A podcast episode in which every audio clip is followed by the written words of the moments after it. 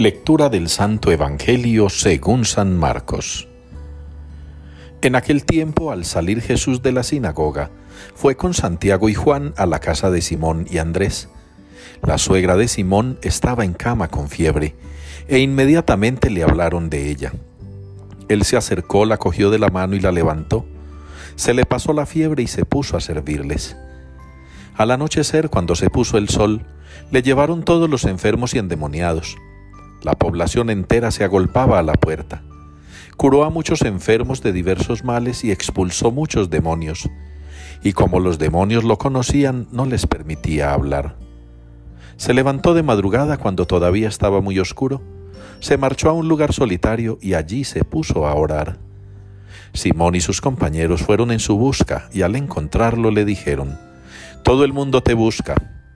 Él les responde, Vámonos a otra parte, a las aldeas cercanas, para predicar también allí, que para eso he salido. Así recorrió toda Galilea, predicando en sus sinagogas y expulsando los demonios.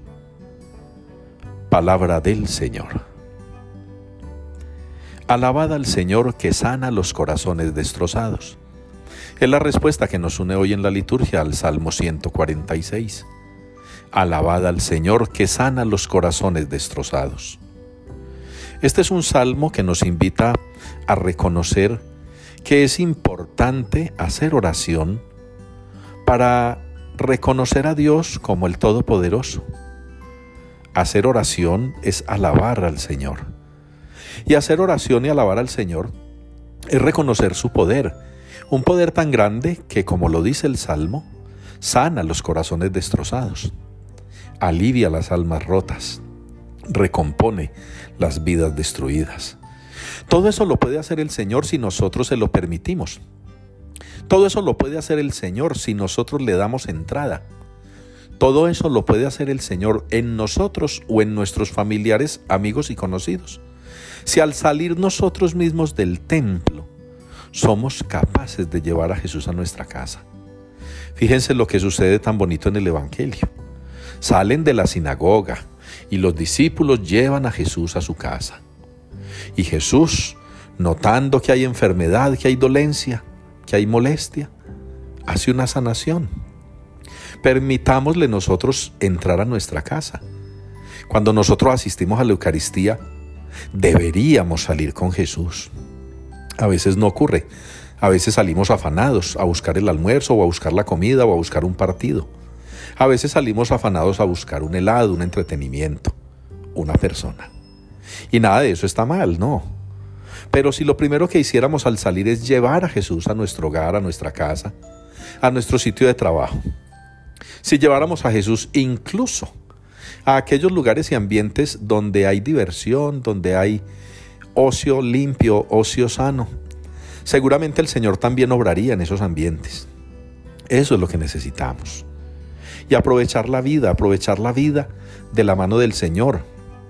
Que el Señor nos ayude a llevar una vida mejor. Que no necesariamente una vida mejor es llena de lujos o de bienes o de reconocimiento. Hay mucha gente que tiene todo eso y no vive bien, no vive bueno, porque tienen un vacío, tienen un vacío que no alcanzan a llenar con nada ni con nadie. Eso ya nos lo recuerda el santo Job en la primera lectura de hoy. Recuerda que mi vida es un soplo que mis ojos no verán más la dicha. Esto es pasajero. Esta vida no es para siempre. Hay una vida eterna y es por esa por la que tenemos que trabajar. Y para eso contamos con el Señor, para que Él limpie nuestra maldad, cure nuestro pecado, para que Él sane nuestros corazones destrozados por todo lo malo, por todo lo negativo. Quiera pues el Señor que ustedes y yo escuchemos su palabra.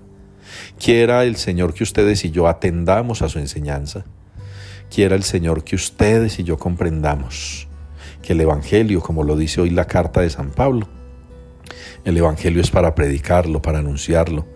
El Evangelio inclusive lo podemos llevar a los demás con nuestro testimonio de vida. Que lo que celebramos en el templo, la Eucaristía, no termine con el podéis ir en paz. Que por el contrario, ese mandato sea una invitación a continuar lo que hemos celebrado en la vida cotidiana.